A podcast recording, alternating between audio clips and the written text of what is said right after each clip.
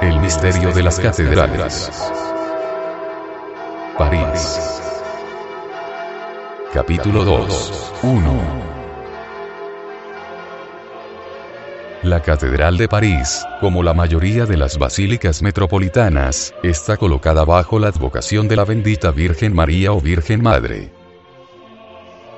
En Francia, el vulgo llama a estas iglesias las Notre Dame. En Sicilia, llevan un nombre todavía más expresivo. Matrices. Son, pues, templos dedicados a la madre, en latín, mater, matris, a la matrona en el sentido primitivo, palabra que, por corrupción, se ha convertido en Madonna, y tal. Madonna, mi señora y, por extensión, Nuestra Señora. Franqueemos la verja y empecemos el estudio de la fachada por el gran pórtico, llamado pórtico central o del juicio. El pilar central, que separa en dos el vano de la entrada, ofrece una serie de representaciones alegóricas de las ciencias medievales. De cara a la plaza, y en lugar de honor, aparece la alquimia representada por una mujer cuya frente toca las nubes. Sentada en un trono, lleva un cetro, símbolo de soberanía, en la mano izquierda, mientras sostiene dos libros con la derecha, uno cerrado, esoterismo, y el otro abierto, exoterismo. Entre sus rodillas y apoyada sobre su pecho, yerguese la escala de nueve peldaños, escala filosoporum, jeroglífico de la paciencia que deben tener sus fieles en el curso de las nueve operaciones sucesivas de la labor hermética. La paciencia es la escala de los filósofos, nos dice Valois y la humildad es la puerta de su jardín. Pues a todos aquellos que perseveren sin orgullo y sin envidia, Dios les tendrá misericordia.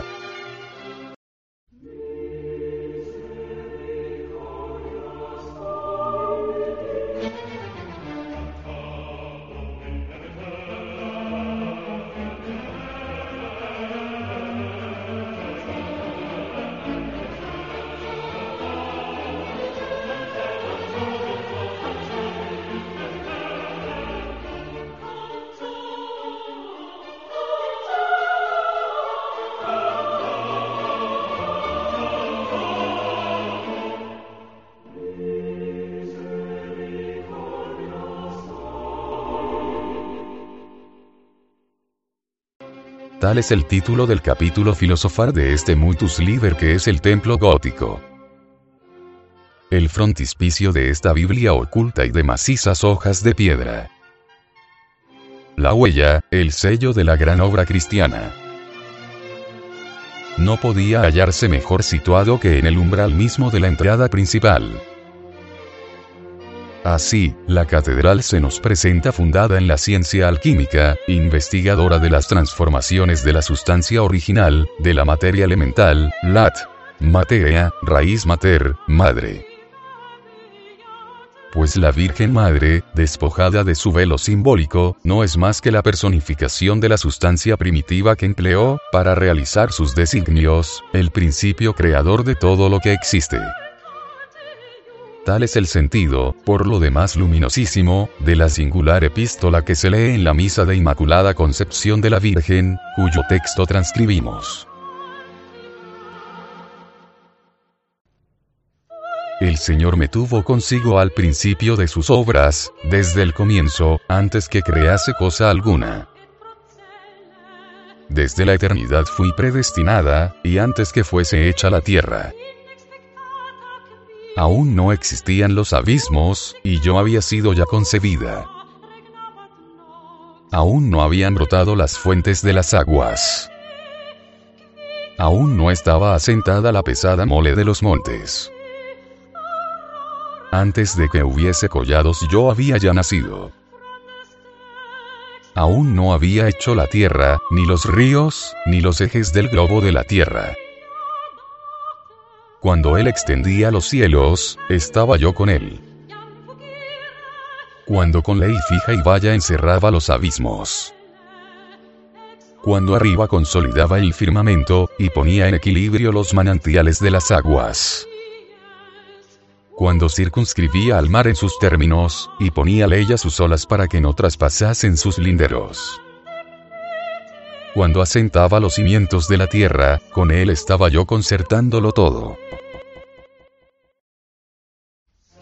Trátase aquí, visiblemente, de la esencia misma de las cosas. Y, en efecto, nos enseña la letanía que la Virgen es el vaso que contiene el espíritu de las cosas. Vas espirituale.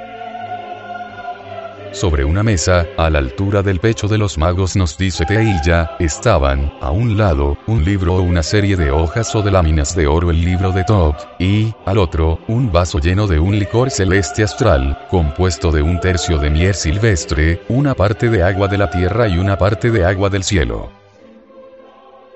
El secreto, el misterio, estaba, pues, en el vaso. Esta Virgen singular, Virgo singularis, como la llama expresamente la Iglesia, es, además, glorificada mediante epítetos que denotan con bastante claridad su origen positivo. ¿Acaso no se la llama también palmera de paciencia, palma patientiae, lirio entre espinas, lirium inter espina, miel simbólica de Sansón, vellón de Gedeón, rosa mística, puerta del cielo, casa de oro, etc.? Los mismos textos llaman también a María sede de la sabiduría, lo cual equivale al tema de la ciencia hermética, del saber universal. En el simbolismo de los metales planetarios, es la luna, que recibe los rayos del sol y los conserva secretamente en su seno. Es la dispensadora de la sustancia pasiva, a la cual anima el espíritu solar. María, Virgen y Madre, representa, pues, la forma. Elías, el Sol, Dios Padre, es emblema del espíritu vital. De la unión de estos dos principios resulta la materia viva, sometida a las vicisitudes de las leyes de mutación y de continuidad. Y surge entonces Jesús, el Espíritu encarnado, el fuego que toma cuerpo en las cosas, tal como las conocemos aquí abajo. Y el Verbo se hizo carne, y habitó entre nosotros. Por otra parte, la Biblia nos dice que María, madre de Jesús, era de la rama de Jesé. Ahora bien, la palabra hebrea Jes significa el fuego, el sol, la divinidad. Ser de la rama de Jesé equivale, pues, a ser de la raza del sol, del fuego. Como la materia tiene su origen en el fuego solar, tal como acabamos de ver, el mismo nombre de Jesús se nos presenta en su esplendor original y divino. Fuego, Sol, Dios. Por último, en el Ave Regina, la Virgen es adecuadamente llamada raíz, salve, radix, para señalar que es principio y comienzo del todo. Salve, raíz por la cual la luz ha brillado sobre el mundo. Tales son las reflexiones que sugiere el expresivo bajo relieve que acoge al visitante bajo el pórtico de la basílica. La filosofía hermética, la antigua espagírica, le dan la bienvenida en la iglesia gótica, en el templo alquímico por excelencia pues la catedral entera no es más que una glorificación muda, pero gráfica, de la antigua ciencia de Hermes, de la que, por otra parte, ha sabido conservar a uno de los antiguos artífices. Notre Dame de París guarda, en efecto, su alquimista. Si, impulsados por la curiosidad, o para distraer el ocio de un día de verano, ascendéis por la escalera de caracol que conduce a las partes altas del edificio, recorred despacio el camino, trazado como una actarjea, que se abre lo alto de la segunda galería. Al llegar cerca del eje medial del majestuoso edificio, percibiréis, en el ángulo entrante de la torre septentrional, en medio de un cortejo de quimeras, el impresionante relieve de un gran anciano de piedra. Es él, es el alquimista de Notre Dame. Tocado con el gorro frigio, atributo del adepto, negligentemente colocado sobre los largos cabellos de espesos bucles, el sabio, envuelto en la capa ligera del laboratorio, se apoya con una mano en la balaustrada, mientras se acaricia con la otra la barba poblada y sedosa. No medita. Observa tiene los ojos fijos, y, en la mirada, una agudeza extraña. Todo, en la actitud del filósofo, revela una intensa emoción. La curvatura de los hombros, la proyección de la cabeza y del busto hacia adelante, expresan, efectivamente, la mayor sorpresa. La mano petrificada se anima. ¿Será una ilusión? Aseguraría que la ve temblar. Espléndida figura la del viejo maestro que escruta, interroga, ansioso y atento, la evolución de la vida mineral, y contempla al fin, deslumbrado, el prodigio que solamente su fe le había dejado entrever.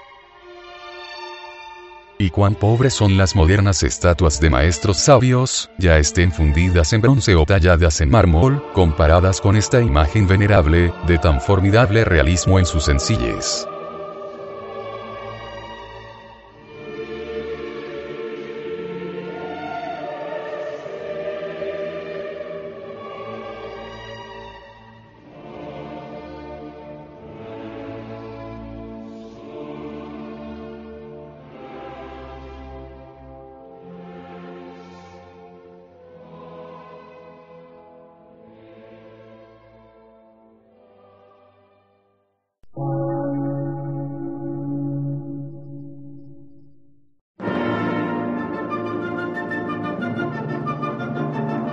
Emisora, gnóstica, transmundial. Por una nueva civilización y una nueva cultura, sobre la faz de la Tierra.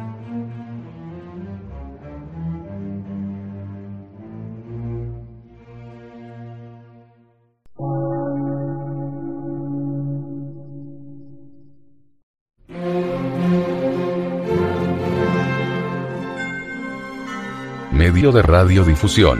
Científico, artístico, místico y filosófico. De la Asociación Colombiana de Centros de Estudios Gnósticos, Antropológicos, Psicológicos y Culturales. A. C.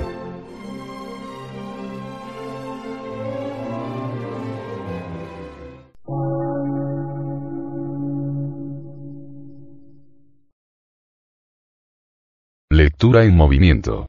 Difusión sin fronteras.